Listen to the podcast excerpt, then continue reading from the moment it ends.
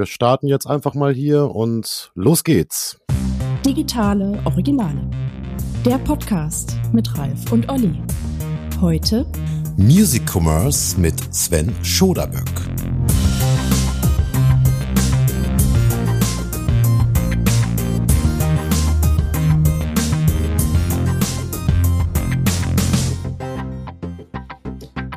Ja, wer fängt an? Mach ich das mal, ne? Yes. Herzlich willkommen zu einer neuen Ausgabe der digitalen Originale.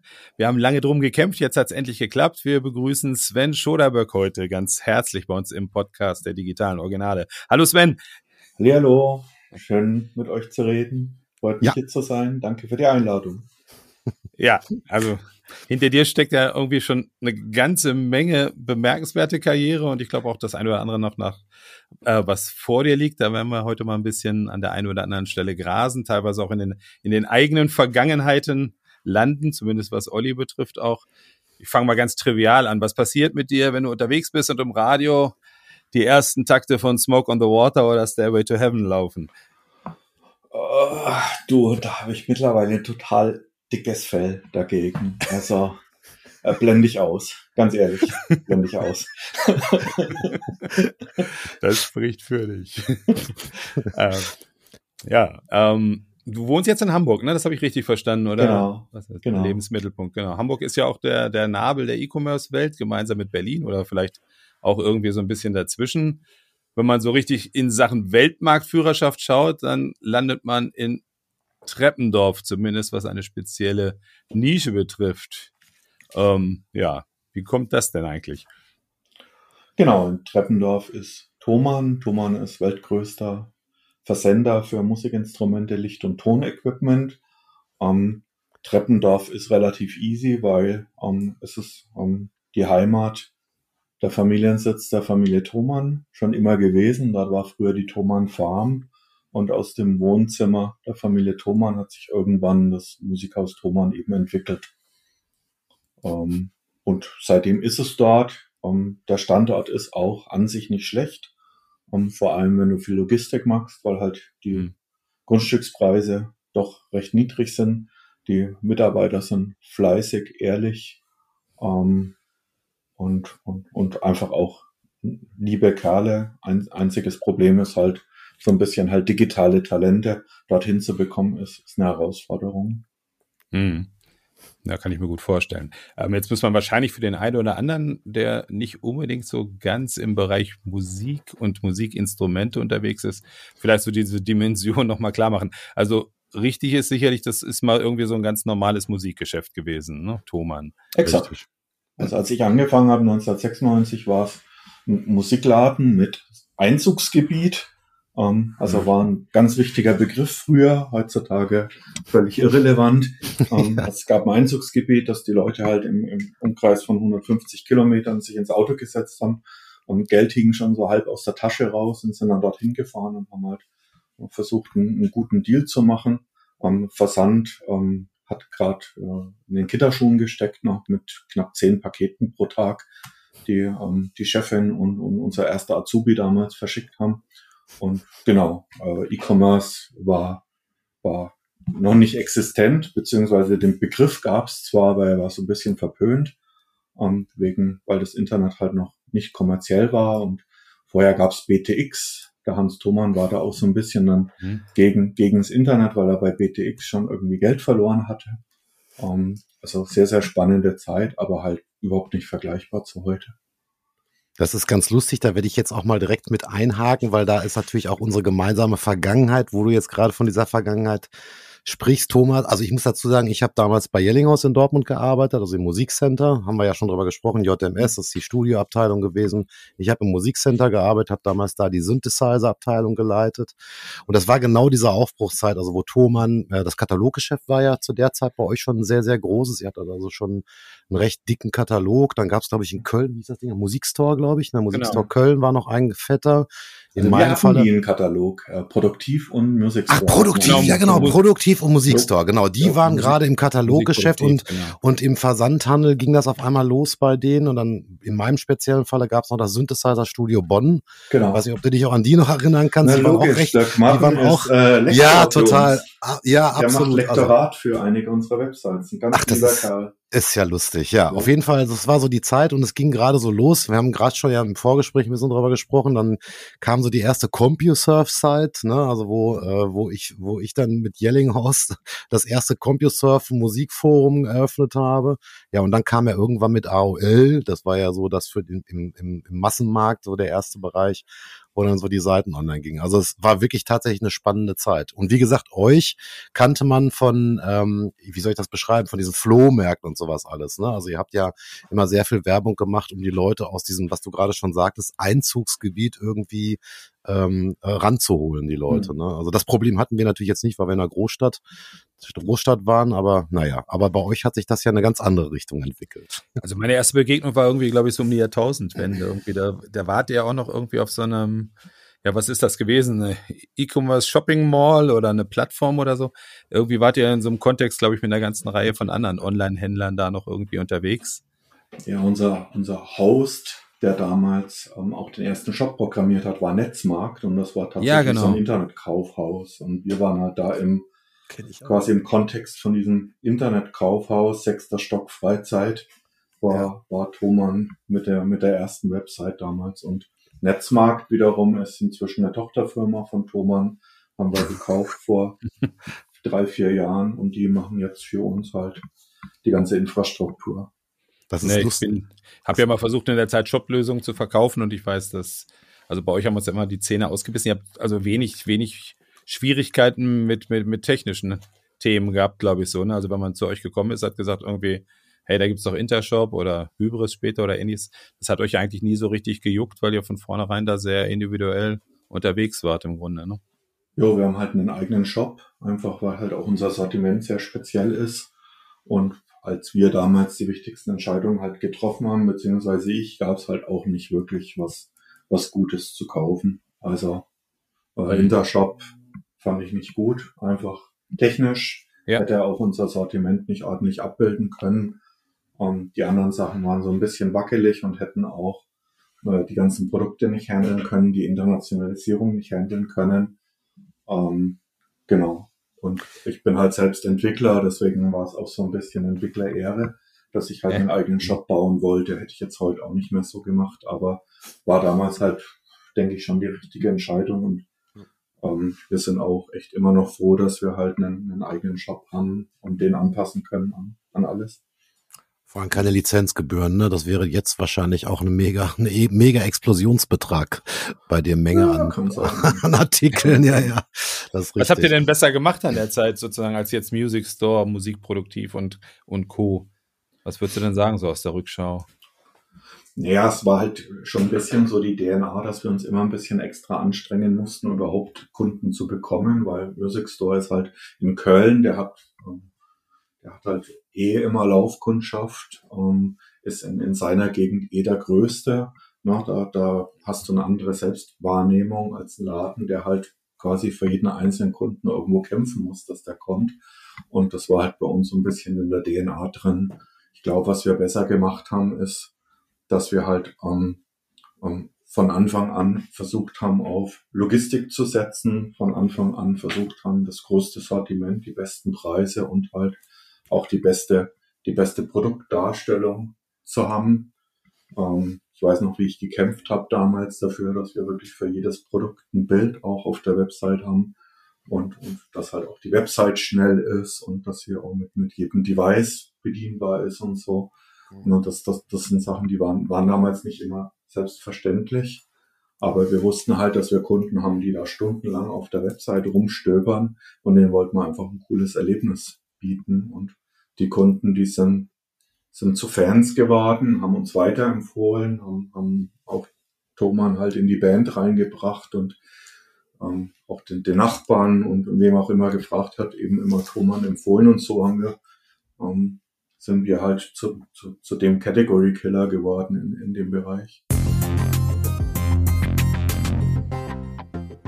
Absolut. Also ähm, ich sag mal, produktiv hatte ja, hat ja einen ähnlichen, ein ähnliches Pro also Problem will ich jetzt nicht sagen, aber die sitzen ja auch in Ebenbüren, das ist ja. ja auch, sagen wir mal, eher ländlich, ne, und auch brauchen, hatten auch dieses Einzugs, diese Einzugsgebietkämpferei.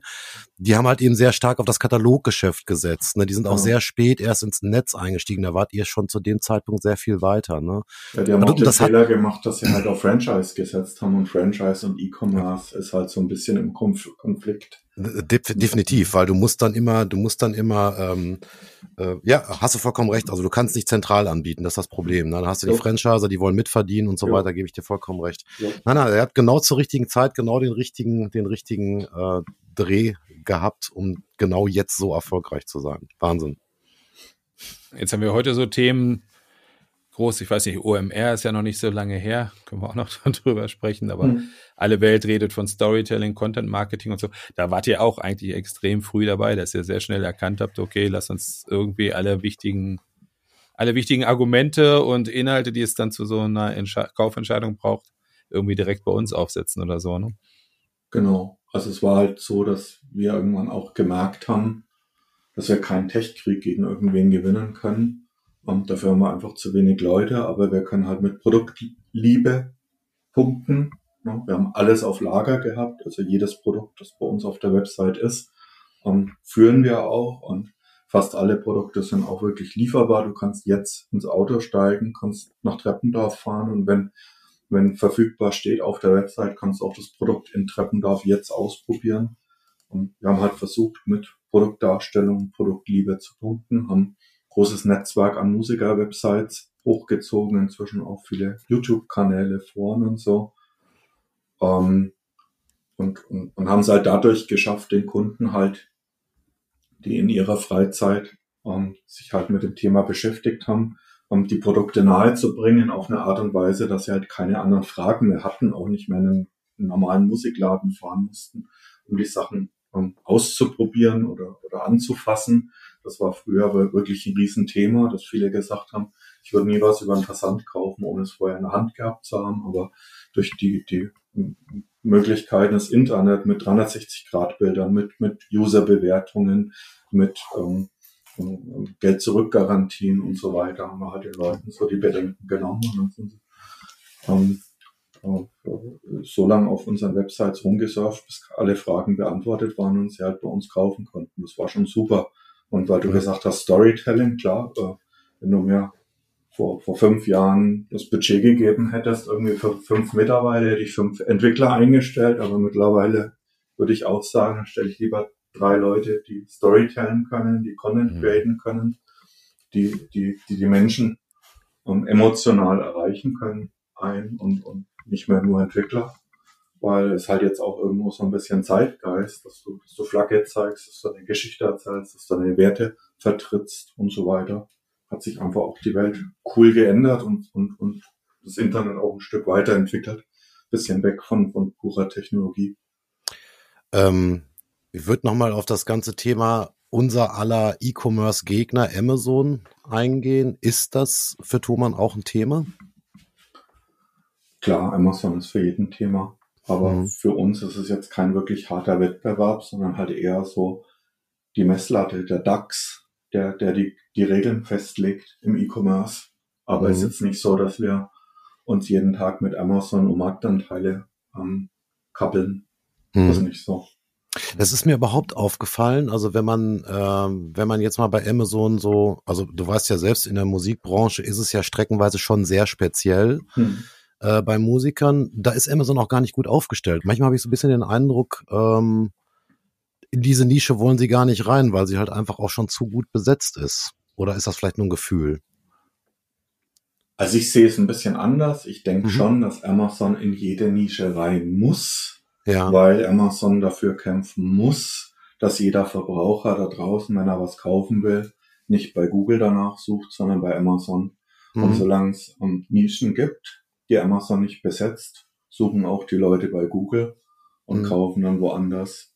Insofern mhm. hat schon Amazon ein großes Interesse, auch, auch unseren Bereich sich einzuverleiben. Mhm. Aber unsere, unsere Produkte sind halt einfach scheiße kompliziert. Also das sind, ja, wir führen Produkte, ja. da verkaufen wir ein Exemplar alle zwei Jahre. Ja. Wir, viele unserer Produkte sind aus organischem Material, die verziehen sich auf Lager. Ja. Die, die muss ein Spezialist, muss die, muss die auspacken, muss die justieren, einstellen, muss die prüfen, bevor die an den Kunden rausgeschickt werden können, sonst sind die nicht spielbereit. Ja. Und sowas kann, kann nicht jeder handeln. Ne? Ja. Also, ja. Es, es, es ist kein Spaß teilweise. Dann haben wir halt Lieferanten, die sind auch nicht wirklich vorbereitet auf, auf knallharte Lieferantenverträge von Amazon. Das sind teilweise wirklich Boutique-Werkstätten. Ähm, mhm. die, die sind eigentlich froh, wenn sie einen Händler haben, ähm, der, der die Komplexität des, des Endkunden komplett abnimmt. Mhm. Ähm, und, und genau, da ist, glaube ich, uns, unsere Branche schon ein harter Tobak für jemanden wie, mhm. wie Amazon oder jeden anderen Marketplace. Also Amazon mhm. macht einen super, super Job. Absolut. Ähm, ja. Ist nicht so, dass die in irgendwas, was sie tun, nicht gut wären, aber nee. ähm, es ist schon speziell, was, was wir ja. da verkaufen und, und ja, ich sage jetzt mal, gibt mit Sicherheit Kategorien, die einfacher zu handeln sind. Ja.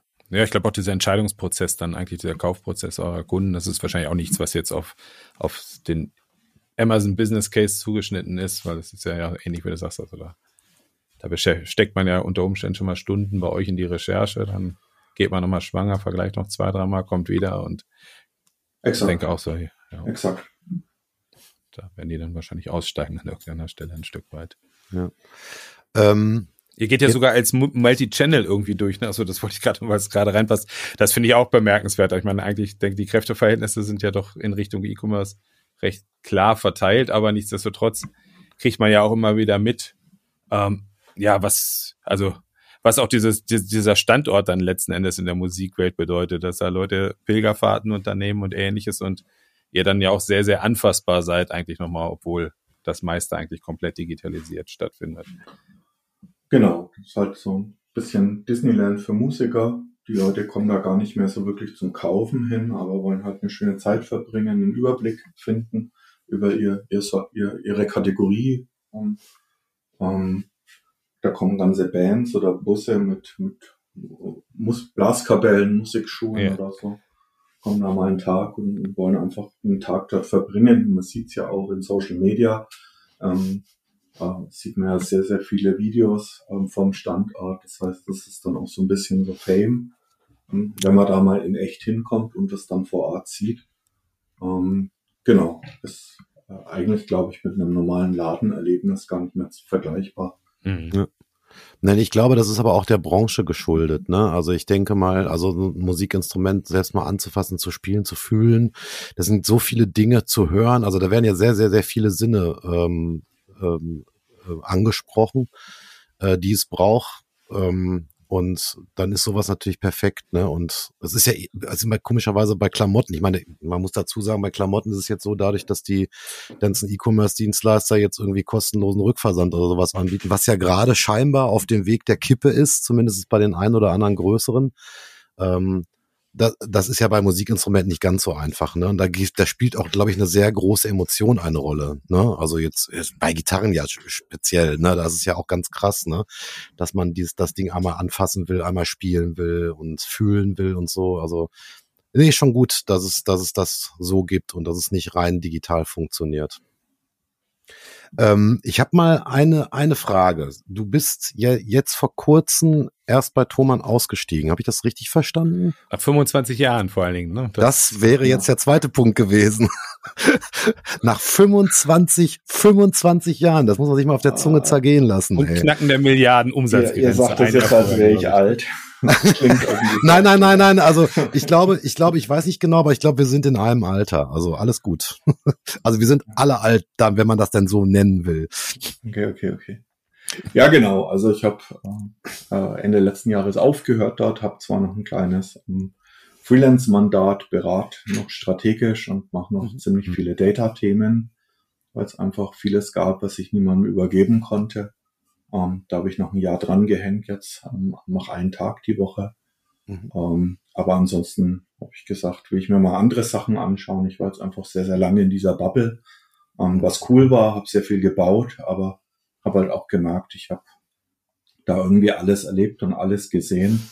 Und es gibt so vieles, was ich noch nicht gesehen habe und noch mhm. so vieles, was ich was, was, was ich spannend finde und ähm, das, was mich neugierig macht. Und da beschäftige ich mich jetzt gerade damit. Und es ist mega spannende Zeit für mich persönlich auch. Mhm. Ähm, ähm, also bin da mega happy auch mit der Entscheidung. Mhm. Ähm, genau.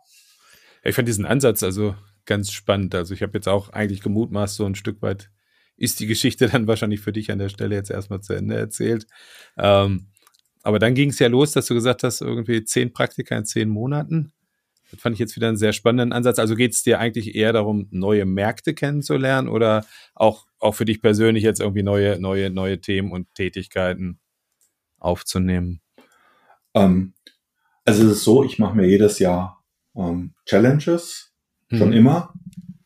Also ich überlege immer so Richtung Ende des Jahres, wo ist es bisher in meinem Leben so ein bisschen zu kurz gekommen oder mit was will ich mich noch beschäftigen und dann baue ich mir da Challenges draus, weil das dann halt für mich auch so ein bisschen gamificated ist und mich selbst halt so ein bisschen mehr motiviert, das auch umzusetzen. Letztes Jahr waren es tatsächlich diese zehn, zehn Praktika, weil es mich einfach interessiert hat, nach 25 Jahren Thomann mal ähm, andere Firmen auch von innen kennenzulernen. Dieses Jahr mache ich zehn Scheine ähm, einfach so, weil, weil ich da Lust drauf habe.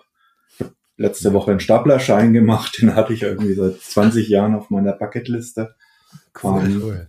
Genau, und ähm, ich habe glaube 43 Challenges oder so dieses Jahr, also ich verbringe da schon auch einiges an Zeit mit. Ähm, und genau, mich interessieren einfach andere Geschäftsmodelle, andere Unternehmen, andere Firmenkulturen. Es gibt auch vieles, wo ich denke, das hat Thomas nicht so gut gemacht. Und genau da interessieren mich jetzt halt auch Companies, die genau diese Bereiche vielleicht besser hingekriegt haben oder, oder Herausforderungen. Ähm, und, und ich lerne halt unglaublich spannende Leute kennen auch und ähm, es macht mir halt eine Freude, mir anzuhören, wie, wo, wo stehen die, wo stehen ihre Unternehmen, was haben die gerade für, für Struggles oder Challenges. Und ähm, viele fragen mich natürlich auch und quetschen mich aus, wie ich das bei Thomann mhm. gemacht habe, was mir halt auch so ein bisschen schmeichelt, tut einfach gut. Ähm, und ja, das finde ich mega, macht mir mega Spaß, hat jetzt auch überhaupt nichts mit Kohle zu tun, sondern ist mhm. einfach halt jetzt eine, eine tolle, spannende Zeit ähm, mit, mit vielen Möglichkeiten und, und vielen Eindrücken. Und ich liege irgendwie jede Nacht wach irgendwie mit ganz, ganz vielen Ideen und Problemen von anderen Leuten im Kopf, ähm, ist, ist ultra. Also es ist echt super. Toll. Also das ist einfach freiwillig die eigene Bubble verlassen, das ist schon, das ist schon, es ist ja eigentlich sogar ein Luxus, ne, um das mal, mal ganz klar zu sagen. Also diese, diese Reise zu gehen.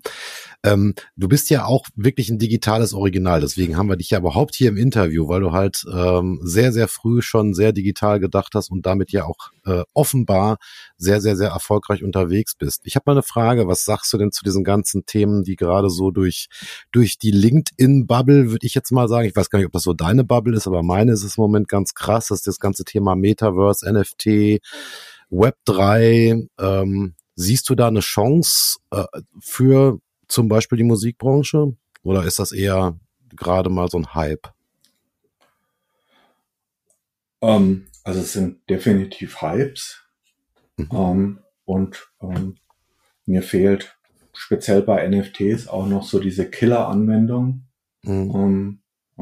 also wenn, wenn ich jetzt tatsächlich mir einen Notarbesuch sparen könnte, weil ich irgendwie ähm, eine, eine Apostille oder, oder einen, einen Kaufvertrag irgendwie über NFT abbilden könnte, wäre super. Aber mhm. mir einen, einen JPEG von einem Affen zu kaufen, ähm, äh, für, für, für viel Geld ist, ist für mich jetzt noch nicht wirklich irgendwie die, eine, eine Killer-Anwendung. Mhm. Metaverse äh, ist für mich ehrlich gesagt nichts Neues. Ähm, ja. ähm, es gab Second Life, es gab Minecraft ja. oder gibt Minecraft, es gibt viele ja. andere Dinge. Ich, ich sehe keinen kein Grund, warum es irgendwann nur ein Metaverse geben sollte. Nee, um, ähm, ich auch nicht. Hm. Um, ähm, aber, aber ich sehe ganz viele Möglichkeiten für coole Metaverses, auch Metaverses, in, in, in denen es Spaß macht, viel Zeit zu verbringen oder vielleicht sogar sein, sein Lebensunterhalt zu verdienen. Mhm. Um, ähm, kann ich mir viele Cases vorstellen, ist aber jetzt für mich auch jetzt nicht so ein Game Changer, dass ich sage, mhm. ähm, Na, äh, ich, ich werde jetzt zum Hippie, weil ich, weil ich denke, irgendwie, äh, wir werden sonst alle irgendwann im, im Metaverse rumhängen und, und, und, und Zuckerberg unsere Daten geben oder so. Und, und, und damit ist, ist die, die Gesellschaftsende. Ja, ähm, damit ist es auch nicht getan, den Namen umzuändern, da hast ja, du recht. Also, das stimmt. ja, ist das, ja, wie ist das so grundsätzlich mit diesem ganzen Marketing-Spektakel? OMR haben wir ja eben schon angesprochen. Aber Hamburg hat ja da eine, eine, eine Invasion der Marketer irgendwie erlebt und aller Angehörigen. Wie beurteilst du jetzt, sag mal, auch mit deinem, mit deiner jahrzehntelangen Berufserfahrung im Endeffekt solche Nummern irgendwie? Hilft das jetzt wirklich irgendwie dem, dem Business weiter, so ein, so ein Format? Oder ist das eher so Kuschelrock für Leute, die so kurz vorm Burnout-Syndrom stehen und sich darüber nochmal motivieren oder so? Ne, also OMR fand ich eine mega Gaudi. Irgendwie mhm. war halt so ein bisschen grenzwertig, echt viel los. Also von allem ein bisschen zu viel. Ja. Aber ist ist mir lieber als, als andersrum. Ähm, ich, ich fand's cool. Ich fand ähm, die, die ähm, State of the Internet Keynote vom, vom Philipp fand ich grandios. Also hat, mhm. finde ich schon echt cool zusammengefasst, was, was gerade so die Trends sind. Ähm, ähm, nee, also ich, äh, wie gesagt, es war ein bisschen zu viel von allem. Ne? Also war ja im Prinzip alles eine lange Menschenschlange, irgendwie eine Polonaise quer durch die, die Hallen. Ja. Aber äh, und, und, und ist jetzt auch nicht einfach, irgendwie halt äh, unter 25 möglichen ähm, Themen immer irgendwie eins auszusuchen, wo man als nächstes irgendwie ja. sein will. Das, das ist schon echt viel. Aber es ist, ich finde es find's sau cool. Und mhm. ich finde auch die Branche braucht das. Die Branche muss sich irgendwie ab und zu mal selbst mhm. feiern und und irgendwo muss man sich auch, wenn man, wenn man äh, die Speerspitze der Innovation in der Gesellschaft sein will, muss man irgendwie auch solche Formate, denke ich, und braucht es auch solche Formate. Mhm. Ja. ja. Ja, total. Ich meine, man muss dazu sagen, ich glaube, ich glaube, dieser Run hat auch ein bisschen damit zu tun, dass natürlich klar, zwei Jahre zu Hause, Corona alleine, kein Austausch, nur digital. Ne, da war das Format genau richtig. Und Philipp ist ja auch ein unfassbar untriebiger Mensch. Ne? Genau. Also, äh, also er hat eigentlich zur richtigen Zeit genau das Richtige gemacht. Und ich glaube, von dieser Menge an, an Menschen war, glaube ich, selbst die UMR überrascht. Ne? Also das ja. hat ja, also ja, Wahnsinn. das war wirklich Wahnsinn. Also alles gut gemacht, ja. Philipp. ja. Jetzt hast du ja so ein paar Unternehmungen aktuell auch laufen. Ähm, ja, magst du da so ein bisschen uns mitnehmen? Ich habe gesehen, Performance Marketing, bisschen Aschaffenburg noch beteiligt, glaube ich. Ne? Genau, also ich bin letztes Jahr schon Mitglied geworden im Business Angel Verband Deutschlands und im Hamburg Startup Verband. Dadurch habe ich schon mal ziemlich viel mit Startups zu tun seitdem, was echt mega, mega spannend ist und, und echt mir eine Freude ist, mit, mit jungen Leuten zu arbeiten. Ähm, ich bin ähm, Geschäftsführer in einer Holding in Aschaffenburg, die mhm. auch ganz coole Ventures hat. Ähm, macht mir auch Spaß, da irgendwo so ein bisschen mit meiner Erfahrung reinzugehen. Ich habe noch ein paar Companies, die ich berate. Vorhin gesagt, bei euch ums Eck in Iserlohn, mhm. die Coding Pioneers, eine coole Entwickler-Company, sehr, sehr jung, mhm. stark gewachsen. Ähm, den, den helfe ich so ein bisschen bei der AGA, ähm, Teamentwicklung und so. Genau, das, das macht, macht mir Spaß und dann habe ich halt auch ein paar größere Unternehmen, einfach damit ich halt nicht den Anschluss verliere in Corporate-Themen. Ähm, und, und auch so ein bisschen halt so, so, so, so einen Ausgleich habe zum Startup-Leben. Ähm, habe ich noch ein paar größere Companies, die ich auch be berate und ähm, bin jetzt gerade so auf dem Sprung in zwei Beiräte. Ähm, und dann reicht's mir aber auch erstmal. Also es ist tatsächlich so, dass ich schon schon teilweise echt, echt ein bisschen damit zu tun habe, Kontext zu, zu switchen ähm, zwischen den einzelnen Companies. Ja, das hatte ich zwar mhm. vorher auch, aber da war es halt ein Unternehmen, waren 47 Teams, aber ein Unternehmen, eine Vision und so halt so ein mhm. bisschen alles meine Welt. Und jetzt sind es halt unterschiedliche Unternehmen. Das ist schon teilweise ein bisschen anstrengend für die Birne. Ähm, ja. Genau. Das heißt, ich werde jetzt auch erstmal dann nichts mehr annehmen und erstmal gucken, irgendwie, wie ich so klarkomme. Aber es macht mir mega Spaß. Aber schon stärker auf der Beraterebene, jetzt ein Stück weit auch aus dem Operativen dann eher raus, oder? Nee, ich mache operativ noch relativ viel Data. Ähm, mhm. Also um, äh, SQL ist halt so ein bisschen mein Steckenpferd. Ähm, viele Sachen ähm, bei Thomann sind von mir. Die, mhm. die, die kann ich niemandem übergeben. Ich baue für verschiedene Data Warehouses, ähm, RPAs, also automatische Prozesse. Das macht mir Spaß, macht Auswertungen für, für einige Companies. Das mache ich noch operativ und dann bin ich so ein paar Projekte noch mit drin, ähm, wo ich einfach halt einen, einen, einen Mehrwert bringen kann, wenn ich operativ mitarbeite, aber es ist nicht so viel.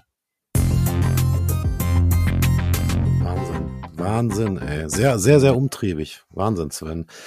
Ähm, sag mal, was, wie, was glaubst du denn, was wird der nächste heiße Scheiß? Ich meine, ich frage das immer irgendwie jedes Mal. Das kann man ja auch leider nur, nur, ähm, wie soll ich sagen, in eine, in eine, in eine Kugel gucken. Aber sagen wir mal so richtig, ich meine, das ist immer ein bisschen fies gesagt, ne? Also das iPhone war ja mal so der richtige Knaller. Hm. Was, was, was glaubst du denn, wo die Reise hingehen wird? Was glaubst du, wird das nächste Hot-Ding Ey, echt schwer zu sagen. Also ich hätte vor zwei Jahren wirklich auf Live-Shopping getippt, weil es einfach mhm. cool ist und in, in China echt groß. Mhm. Ähm, hier hat's halt nicht wirklich Fuß gefasst, weil, weil, weil halt Teleshopping irgendwo zu nah dran ist wahrscheinlich. Mhm. Ähm, also was ich, ich vermute schon, dass das YouTube-Shopping, TikTok-Shopping, Pinterest-Shopping und Instagram-Shopping einfach ähm, groß wird und, und dem Web, den klassischen Webshops so ein mhm. bisschen den, den, den Rang abnehmen könnte, ja. zumindest mhm. in, in, einigen Kategorien. Ja. Ähm, ähm, was ich mir auch vorstellen kann, ist halt ähm, wirklich ähm, digitale Celebrities, also halt mhm. wirklich Imagramm oder sowas, ne? Genau. Ja. Ähm, und AR, also mhm. in, mhm. in, in, in, den USA hast du ja äh, die Footballspiele, die, die übertragen werden im Fernsehen, die hast du auf normalen Kanälen und auf Nickelodeon. Und in Nickelodeon, wenn ein Touchdown passiert, wird halt über AR, wird irgendwie, kommt eine Slime-Kanone oder, oder irgend so ein Spaß, der halt einfach ähm, nochmal zusätzliche Action quasi ähm, bringt ähm, ja. für die Kids. Ich denke, die Generation, die so aufwächst, die hat auch überhaupt keine Lust mehr auf normales, non-fake Real-TV ja. Ähm, also ähm, ähnlich wie halt einfach man sich auch an, an Instagram-Bilder mit Filter und so gewöhnt und irgendwann ja. nichts mehr Normales will. Also ich denke AR um, ja, um, an, ich glaube an sowas auch. Also ich glaube ja immer noch an das, an das Gadget Brille, also jetzt nicht VR, also geschlossen, sondern tatsächlich Brille mhm. und dann mit tatsächlich digitalem Inhalt über die realen Welt. Das ist so meine, meiner Idee von dem, was, glaube ich, the next big thing sein könnte. Also wo man dann tatsächlich nochmal ganz neue Welten aufmacht. Also zum Beispiel jetzt auch im Shopping-Bereich, dass du tatsächlich in echten Laden gehst und äh, die Dinge, die jetzt nicht vor Ort vorhanden sind, du dann über die Brille aber trotzdem wahrnimmst und siehst und trotzdem kaufen kannst. Oder, ach, gibt ja ganz viele Beispiele. Oder zum Beispiel tatsächlich ein Echtzeitfilter über das Gesicht, was dir dann via Instagram sogar die Person in Echtzeit ähm, über die Brille mit dem Filter darstellt und so. Also ich glaube, mhm. das könnte nochmal spannend sein. Aber wie gesagt, ich glaube, das ist technisch auch eine riesen Herausforderung. Ähm, aber das könnte ich mir auch gut vorstellen, dass das der nächste, dass das das nächste Ding sein könnte. Aber wie gesagt, das ist ja vor zwei Jahren oder drei Jahren hat man gesagt, also Audio, ne, also Audiokommunikation, also Alexa und Co das wird der große heiße Scheiß. Ich meine, man muss ja dazu sagen, eigentlich ist es ja auch fies, ne? weil es ist ja nicht so, das iPhone in der Vorstellung und das iPhone jetzt sind ja auch schon Riesenwelten. Es hat sich unheimlich, mhm. unheimlich viel getan.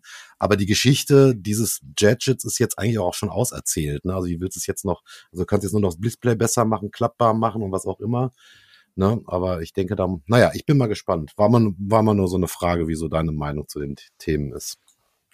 Cool. Ja, also ich denke äh, auch, dass die Gesellschaft jetzt so ein bisschen nicht innovationsmüde ist, mhm. aber es ist schon so, dass, dass, dass glaube ich, auch die, die Gesellschaft jetzt ähm, weit genug fortgeschritten ist, dass ein bisschen trennen kann, was, was wird disrupted, weil es wirklich ein Problem löst und was wird disrupted ja. nur, weil weil weil es geht. Ne? Ja. Also, ja, ja, ja, richtig. Es gibt viele Technologien nur, weil sie möglich ist, aber, ja. aber so jetzt wirklich Sinn ähm, ist, ist, ist gar nicht so groß da und, und ich ja. glaube, da, das, das sind dann Sachen, die dann vielleicht in Zukunft dann auch eher abgelehnt, abgelehnt werden. Ähm, ja. Äh, in, in der Hoffnung, dass halt sich dafür andere Sachen durchsetzen, die halt wirklich was bringen, die irgendwie ja. die Welt verbessern, die Umwelt retten, ähm, äh, Tiere retten und so weiter. Das stimmt. Das stimmt. Ähm, während halt irgendwie, keine Ahnung, irgendeine Ad-Technologie, die man ein Auto verkaufen will, ähm, das ist halt irgendwie keine, keine Innovation mehr. Ja. ja. Da, ja, da ja. gebe ich dir recht. Genau der gleichen Meinung bin ich auch. Und ich meine, man muss ja dazu sagen, wir haben ja, äh, sagen wir mal, wir reden ja immer schon, wir reden ja, glaube ich, seit zehn, ach, seit 20 Jahren über Digitalisierung. Und wenn wir uns mal die reale Welt angucken und da, wo wir immer noch stundenlang stehen, Zettel ziehen müssen, auf irgendwelche, auf irgendwelche Displays, wann bin ich dran gucken müssen. Hm. Und äh, da gibt's ja eigentlich noch genug zu tun, ne? anstatt äh, so weit in die Zukunft zu gucken. Ne? Also ich glaube, wir haben noch eine ganze Menge Aufholarbeit was unser normales alltägliches Leben angeht. Da denke ich, gibt's noch eine ganze Menge zu tun. Und ich, gebe dir auch voll, ich gebe dir auch vollkommen recht, das geht mir auch so. Es gibt auch gerade bei diesen, bei diesem, bei dieser Vielfalt an Digitalangeboten auch ein, ein, eine Sehnsucht nach mal wieder was Realen, nach Natur, nach zurück, ne, also nach, das ist ja immer so, ein Trend hat immer einen Gegentrend, ne, mhm. und das nehme ich halt auch ganz stark wahr. Ja, ist ja auch mal eine, auch teilweise eine Zeiterscheinung oder ähnlich wie in der Musik, wo man das Gefühl hat, bei neuen Songs irgendwie, die hast du alle schon vor 20, 30 Jahren mal gehört. War vor ein paar, vor ein paar Tagen ja auch bei, bei Shopware auf den, auf den Community Days und die reiten jetzt ganz stark das Thema Co-Shopping und dann mhm. dachte ich, das heißt Anfang des Jahrtausends eigentlich auch schon hinlänglich gehört, wird jetzt als der neue heiße Superscheiß verkauft. Ja. ja. Also wenn man dann ein bisschen länger unterwegs ist, ist ja, dann das stimmt. Die, kommen ja. die Innovationen dann auch eher aus der Restekiste, dass man mal guckt und sagt, was gab's da früher irgendwie. Ja. Das, das hast ja überall. Also Metaverse ist ja nichts anderes, das hat der Sven ja vorhin schon gesagt, genauso wie VR. Ey, VR gibt's seit 25 Jahren. Seit 25 Jahren wird mir erzählt, das ist der heiße Scheiß. Ne? Also das ist ja wirklich so. Diese Brille gibt, diese Brillen gibt schon Ewigkeiten. Also damals mit SGI, also Silicon Graphics, war unbezahlbar. Jo. Und dann, also ja, aber trotzdem setzt es sich einfach nicht durch. Das ist, ob man will oder nicht. Aber es ist ein gutes Beispiel, weil zum Beispiel bei VR gibt's ja coole Anwendungen. Du kannst Absolut. Höhenangst damit be be bewältigen. Du ja. kannst ähm, ja. ähm, äh, Angst vor, vor, vor Reden in Gruppen oder so. Ähm, ja. es, es gibt ganz viele, viele psychologische Probleme, die du mit VR super cool lösen ja. kannst. Mhm. Und ja. für die Leute, die es brauchen, gibt's noch Porno. Es reicht ja. einfach. Es reicht. Man muss, ja. glaube ich, nicht der Rest, dem Rest der Welt einreden, dass, ja. dass man VR braucht, nur um scheiß Brillen zu verkaufen. Ja, ähm, richtig. Sorry. Ich habe scheiß gesagt. Aber ja, alles gut, ach, also, alles gut, ja natürlich, da ist ja auch richtig. Einmal, so, pro, ja. einmal pro Folge ist das drin. Ja, ja das ist richtig. ja.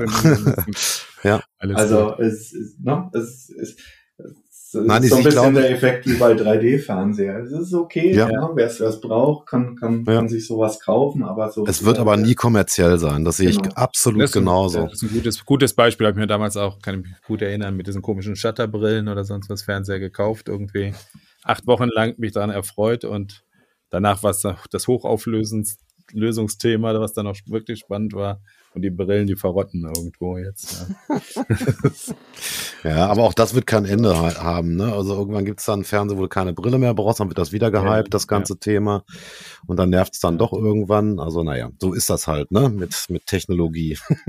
Oder es gibt ja irgendwann halt eine Metaverse-Technologie, wo ich dann wirklich irgendwie beim letzten Konzert von Prince oder beim letzten Konzert von Motorhead mittendrin sein kann, auf der Bühne rumlaufen, während die spielen oder ja. so. Und dann habe ich einen, einen, einen Killer-Nutzen oder ich, ja. ich habe bei, bei ImmoScout eine virtuelle Bege Bewe äh, ne, eine Be ja. Begehung von, von, einer Immobilie oder bei Expedia eine virtuelle ja. Begehung von einem Hotel oder einem Strand, Absolut. der schon längst weggespült wurde.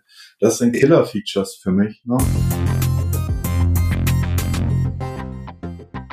Absolut, da bin ich auch bei diesem AR und dieser Brillen, bei diesem Brillenthema. Genauso sehe ich das auch. Ich meine, ich sag, ich sag mal so, aber hat ja jetzt ähm, diese diese erste tatsächlich Avatar-Show gebracht. Das ist ja mhm. eigentlich genau der Weg in diese Richtung. Ne? Und ich meine, ich habe jetzt leider nur die Bilder in, auf YouTube gesehen, aber die fand ich beeindruckend. Mhm. Ne? Und alle Leute, die da interviewt worden sind, die haben gesagt, ja, also du weißt, das sind keine echten Figuren, mhm. ne? aber das hast du innerhalb von zwei Minuten vergessen. Ne? Genau. Und ähm, ich glaube, das wird nochmal ein richtig spannendes Ding, da hast du vollkommen recht. Genau. Ja. Leute, wir sind bei 38 Minuten. Wir haben ja so ein 30 Minuten. Wollte einmal noch ganz kurz, ja, bevor wir okay. ganz rausgehen, ist natürlich jetzt bricht gerade diese spannende, spannenden Aussichten. Aber du bist ja nun auch im Bereich Performance Marketing weit und unterwegs. Mhm. Ähm, Google hat ja gerade wieder neu irgendwie seinen Algorithmus ausgerollt. Ähm, wie sieht das für Unternehmen, die nicht GAFA sind, eigentlich so künftig mit der Sichtbarkeit und diesen Sachen aus? Also ich habe so ein bisschen den Eindruck jetzt, dass es bei Google so ein bisschen in die Richtung geht, wie die sie ja mit den Verlagen schon mal durchgezogen haben, dass sie sagen, eigentlich können wir die ganzen Ergebnisse, den tollen Content ja auch bei uns schon irgendwie vermarkten und zeigen. Dann braucht ihr nicht mehr auf die lästigen anderen Sachen gehen. Ähm, wird sich, zieht sich das jetzt für das Restangebot deiner Meinung nach auch so durch oder? Naja, Google hat ja schon mehrfach ähm, den Versuch unternommen, irgendwo so ein bisschen das Web zu hijacken und ja. zu, zu in, als sich einzuverleiben. Der letzte Versuch ist meiner Meinung nach mit AMP gescheitert. Und, mhm. und, und äh, klar, wenn ich Google wäre, würde ich auch versuchen, so einen Walled Garden zu haben wie, wie, wie WeChat oder, oder, oder Facebook und, mhm. und um, um, äh, würde, würde versuchen, halt um, möglichst viele Inhalte um, äh, in meinem eigenen Mikrokosmos zu haben, However, ähm, Google ist halt ein Webindex und, und das Web zu kapern, es, es wird, wird, wird schwierig werden und, und vielleicht kann es auch sein, dass das Web irgendwann mal verschwindet, noch bevor es Google schafft, um ja. sich das einzuverleiben. Also heißt es nicht irgendwie, also Webshops, glaube ich, wird es geben, solange es Online-Shopping gibt, aber jetzt so der Rest im, im Web kann, kann schon sein, dass der mal irgendwann für die nächste Generation nicht mehr so, so relevant ist. Mhm. Ist ja um, jetzt schon so, ne? Genau. Ist ja jetzt schon so. Ja, ja, das stimmt. Genau. Und ähm, was, was die Sichtbarkeit von, von Companies angeht, ist halt total schwer zu sagen. Inzwischen ist, also das ganze Internet ist ja irgendwo um, eigentlich trotzdem nicht kommerziell und, und werbefinanziert. Und solange es halt nicht kommerziell werbefinanziert ist, um, wird es auch immer Möglichkeiten geben für Leute mit Budgets Reichweite zu kaufen. Und mhm. die größte Gefahr sehe ich da eigentlich halt bei Leuten wie Apple, die halt nicht an Reichweite verdienen oder nichts an Werbung verdienen, mhm. ja, weil die haben halt kein Interesse, irgendwie Reichweite zu verkaufen. Ja. Um, ähm, aber wohin das Ganze führen kann, kann ich jetzt so auch nicht sagen. Also um, ähm, ob jetzt die Welt untergeht, weil Apple Maps nie irgendwie bezahlte Ads hat, haben wird, dass das ist, ist, ist total schwer zu sagen. Mhm. Ja. Und am Ende des Tages kann es kann sein, dass, dass, dass sich Internetreichweite überhaupt nicht mehr lohnt. Da müssen halt Shops wie, wie Thomann an jeder Ecke einen Pop-up-Store öffnen äh, ja. Oder, oder eine Plakatwand oder so buchen. Ähm, ja. Dann ist es halt so. Oder muss, muss eine eigene Netflix-Serie drehen. Ja, genau, oder Social Media noch, ja, genau, oder irgendwie, also die Social Media Kanäle eben mit den, mit den Shop-Angeboten befüllen. Das sehe ich auch so. Ich, also, im Moment ist es ja tatsächlich so, dass, also das merkt man ja an seinem eigenen Verhalten, ne? Also, dass die, dass die Relevanz von Webseiten und, und Google-Suche auch echt nachgelassen hat, ne? Muss man wirklich genau. sagen. Genau. Das stimmt. Ja, Jetzt aber, jetzt, wir sind jetzt, jetzt bei 42 Minuten. Also wie gesagt, wir haben, dieses 30, wir haben dieses 30 Minuten Format und äh, Sven und ich haben wir im Vorfeld schon relativ lange gequasselt. Da hat ja niemand ähm, was davon. Ja, das ist richtig. Da hat niemand was davon. Aber von äh, allem anderen. Sven, es war uns ein Fest, ein, ein, eine solche Größe, eine solche digitale Größe hier bei uns im Gespräch äh, gehabt zu haben. Und wir würden uns natürlich freuen, wenn du das nächste Mal in Iserlohn bist, bei den äh, Coding Pioneers, die übrigens ein sehr geiles Logo haben, habe ich gerade gesehen. Ähm, ja, dass wir uns vielleicht mal persönlich treffen auf dem Käffchen, da würde ich mich sehr freuen. Gerne. Danke für die Einladung. ja. Hat mir Spaß gemacht. Ja. Klasse. Und äh, ich wünsche euch schönes Wochenende und ja, danke. Zuhörern auch. Das ja, wünschen dir auch. Ja, perfekt. Danke. Also ich, ich, ich mache, ich stopp jetzt gleich im Podcast, mhm. gehe aber noch nicht raus, Sven, ja? Jo. Alles klar, bis dann. Ciao. Okay, bis dann. Tschüss.